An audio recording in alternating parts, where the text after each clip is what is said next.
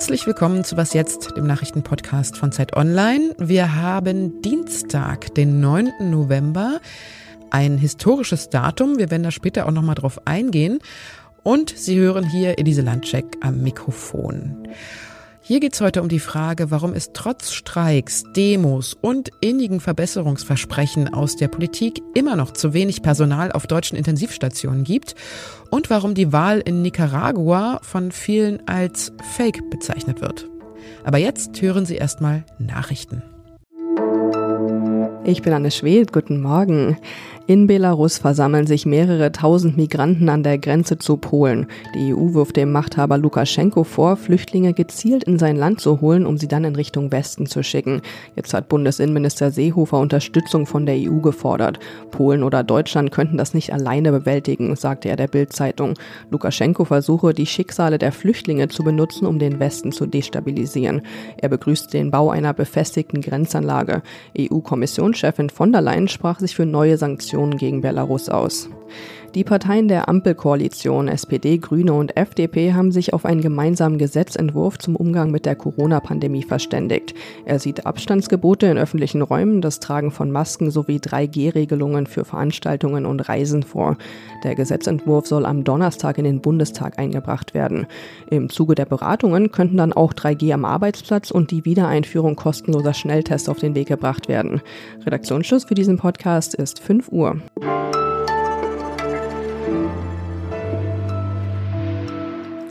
Die Corona-Inzidenzwerte steigen, die Krankenhäuser werden wieder voller und unter anderem werden jetzt auch wieder mehr Menschen mit Covid-19 auf die Intensivstation eingeliefert. Dort könnte es schon in naher Zukunft also wieder enger werden. Und zwar nicht unbedingt, weil es zu wenige Betten gibt, sondern weil dort nach wie vor das Personal knapp ist. Und seit den letzten drei Corona-Wellen ist es an einigen Orten sogar noch knapper geworden, obwohl man ja da eigentlich das Gegenteil gehofft hätte. David Gutensohn ist Experte für Pflege und Gesundheit bei Z Online. Hallo David. Hallo. Warum ist denn das Personal auf den Intensivstationen immer noch so knapp? Das ist ja so ein Zustand, der schon in Anfangszeiten von Corona bemängelt wurde, ne? Ja, exakt. Also daran hat sich auch tatsächlich wenig verändert. Im Gegenteil, ich würde sogar sagen, dass sich die Situation verschärft hat, weil eben dieser Beruf der Pflegekraft so unattraktiv geworden ist. Er ist schlecht bezahlt, ziemlich anstrengend. Viele Pflegekräfte sind überlastet und die, die Situation hat sich eben dahingehend verschlechtert, dass viele Pflegekräfte in der Pandemie gekündigt haben oder ihre Arbeitszeit weiter reduziert haben. Und das führt natürlich dazu, dass die im System verbliebenen Pflegekräfte jetzt noch mehr arbeiten müssen und überlasteter sind. Also wir sehen da überhaupt keine Verbesserung, keine Zeit der Entspannung für die Pflegekräfte, sondern ein dauerhaftes Durcharbeiten und jetzt durch die steigenden Fallzahlen eben wieder eine übermäßige zusätzliche Belastung. Jetzt gab es ja Streiks und Demos und viele laute Forderungen an die Politik, diese Missstände zu beheben und mehr Geld zur Verfügung zu stellen. Ist denn da gar nichts passiert? Also Streiks bringen was, das sehen wir auch. Also gerade hier in Berlin gab es große Streikwellen, die jetzt auch in neue Tarife gemündet sind. Das dazu führt, dass die Arbeitsbedingungen langfristig besser werden und die Löhne steigen. Aber sowas dauert eben. Sowas ist nicht in ein paar Wochen und Monaten zu sehen. Und das dauert auch, bis sich das im Geldbeutel widerspiegelt. Und bundesweit sehen wir eben nicht diese großen Bewegungen wie jetzt hier in Berlin. Und das zeigt eben, dass da noch ganz viel gemacht werden muss. Und ich würde sagen, dass seit Anfang der Pandemie, in der Zeit, über die du gerade gesprochen hast, in der wir so viel über das Thema geredet haben, sich tatsächlich kaum bis wenig bewegt hat. Da ist wenig politisch geschehen. Und auch jetzt im Sondierungspapier der neuen Ampelregierung, da sehen wir jetzt keine großen Fortschritte, die wir da erwarten können. Mhm. Ist es denn immer nach wie vor auch noch ein Problem, dass Krankenhäuser auch als Wirtschaftsunternehmen gesehen werden, die Profite erwirtschaften müssen und deshalb ja auch eher knapp haushalten, also zum Beispiel auch Personal sparen, weil sie ja kosteneffizient ähm, arbeiten müssen? In der Tat. Also es ist natürlich schon absurd, dass wir immer noch darüber sprechen müssen, dass Schulen und die Polizei beispielsweise keine Gewinne machen müssen, aber ausgerechnet Kliniken und Pflegeheime das tun müssen. Da bräuchte es meiner Meinung nach einen grundlegenden Paradigmenwechsel in der Politik hin zu einem gemeinwohlorientierten Gesundheitssystem, in dem dann eben auch die Pflege besser finanziert werden würde und in dem wir dann ein System haben, das auch auf so eine Pandemie besser reagieren könnte, weil es dann auch beispielsweise mehr Personal geben würde.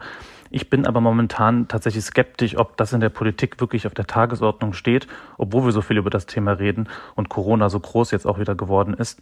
Ich glaube nicht, dass die neue Regierung da einen Schritt in diese Richtung machen wird. Beispielsweise im Sondierungspapier wird ja auch nicht mehr davon gesprochen, dass man eine Bürgerversicherung einführen möchte. Die Prioritäten, die scheinen trotz der Corona-Zeit gerade anders zu sein. Ich danke dir, David. Ja, sehr gerne.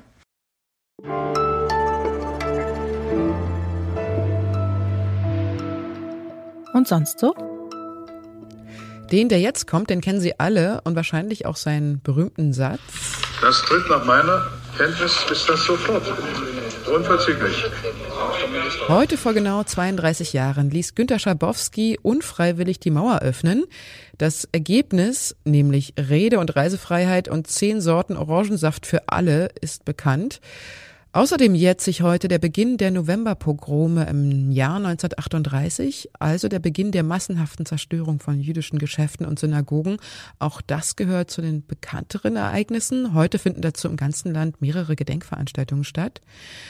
Und am 9. November 1918 rief Philipp Scheidemann vom Balkon des Reichstags um 14 Uhr die erste deutsche Republik aus.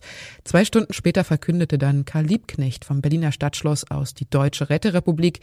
Aber es gibt noch mehr Ereignisse, die sich jähren am 9. November. Denn am 9. November 1948 scheiterte die Märzrevolution, also der Aufstand gegen die preußische Monarchie. Und am Morgen des 9. November 1923 marschierte Hitler zusammen mit General Erich Ludendorff zur Feldherrnhalle in München. Dort will er gewaltsam an die Macht kommen. Aber dieser Hitler-Ludendorff-Putsch, wie er genannt wird, der scheitert. Hitler wird verhaftet, die NSDAP daraufhin verboten. Und noch ein letzter Jahrestag zum 9. November. 1967 enthüllen Studenten in einer Uni ein Transparent mit dem Slogan Unter den Talaren Muff von tausend Jahren. Und dieser Spruch, der markiert so den richtigen Beginn der 68er Bewegung in Deutschland und gilt bis heute als Symbol dafür.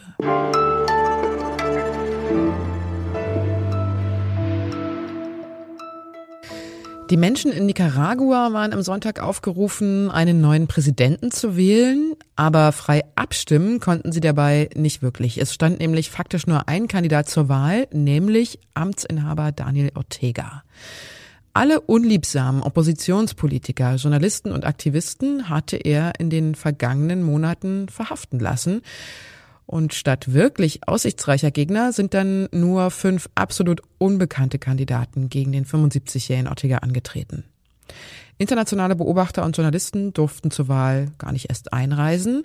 Und das ist auch so ein Grund, warum die US-Regierung zum Beispiel diese Wahlen eine Farce nennt und auch der EU-Außenbeauftragte Josep Borrell von Fake-Wahlen spricht, bei denen es eigentlich nur darum gegangen sei, den Diktator Ortega an der Macht zu halten. Laura Svietnia ist Zeitredakteurin, hat mal in Nicaragua gelebt und jetzt von Deutschland aus über die Wahlen geschrieben. Hallo Laura. Hallo. Offensichtlich waren die Wahlen ja fake, also manipuliert. Hätte denn die Bevölkerung anders abgestimmt, wenn sie frei hätte wählen können? Ähm, ich bin mir ziemlich sicher, dass ja. Es gab auch kürzlich eine Umfrage von dem Meinungsforschungsinstitut Sid Gallup, die gesagt haben, dass ähm, zwei Drittel aller Befragten für einen der inhaftierten Oppositionskandidaten gestimmt hätten. Also zum Beispiel äh, Cristina Chamorro. Und ähm, ich bin ich bin ziemlich überzeugt, dass das so wäre. Hm. Ortega ist ja schon mal Präsident gewesen, und zwar in den 80er Jahren, als er als Guerilla-Kommandant den damaligen Diktator Somoza gestürzt hatte. Er wurde dann 1990 abgewählt, kam dann aber wieder an die Macht, zehn Jahre später, und blieb dort auch 14 Jahre. Das Land wurde also sehr lange von Ortega schon geprägt. Wie ist denn das Leben unter Ortega? Was hat er denn für einen Politikstil?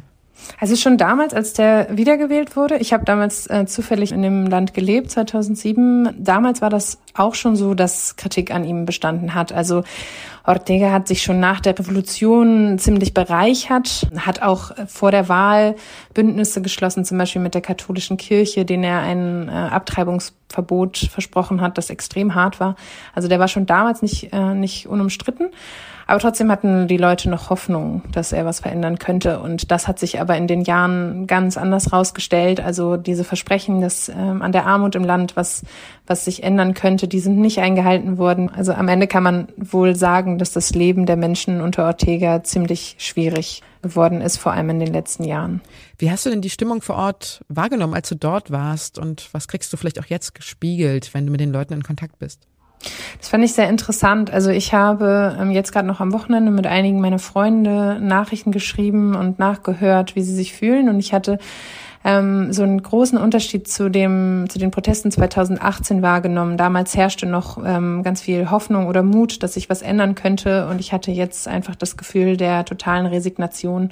Also dieses Ausschalten der gesamten Opposition hat dazu geführt, dass diese Wahlen am Ende das ähm, ganze Selbstverständnis dieser Gesellschaft verändert haben oder noch zementiert haben, dass eben diese Gesellschaft, die sich mal als revolutionäre Gesellschaft verstanden hat, als ähm, Menschen, die was ändern können an, an den Mächtigen oder an den Diktatoren. Ich habe das Gefühl, dass das jetzt mit der Wahl zementiert worden ist, dass das eben aktuell nicht geht. Danke, Laura. Danke auch. Und das war was jetzt für heute. In unserem Update um 17 Uhr erzählt Ihnen meine Kollegin Munja Mayborg, was sonst noch so los war heute. Und Sie können uns wie immer schreiben, wenn Sie Fragen haben oder Lob oder Kritik loswerden wollen, unter wasjetzt.zeit.de. Haben Sie einen schönen Tag, machen Sie das Beste draus, sagt Ihre Elise Landcheck. Hast du irgendwie noch Hoffnung oder meinst du, das wird jetzt für immer so bleiben? Diesen Fridays for Future Moment, so dass es wirklich in die gesamte Gesellschaft reingetragen wird, das Thema, der ist noch nicht gekommen, aber ich glaube, der wird kommen, weil der, der Pflegenotstand uns alle irgendwann betreffen wird und dann wird die Politik auch handeln, so wie das jetzt beim Klimathema beispielsweise auch gerade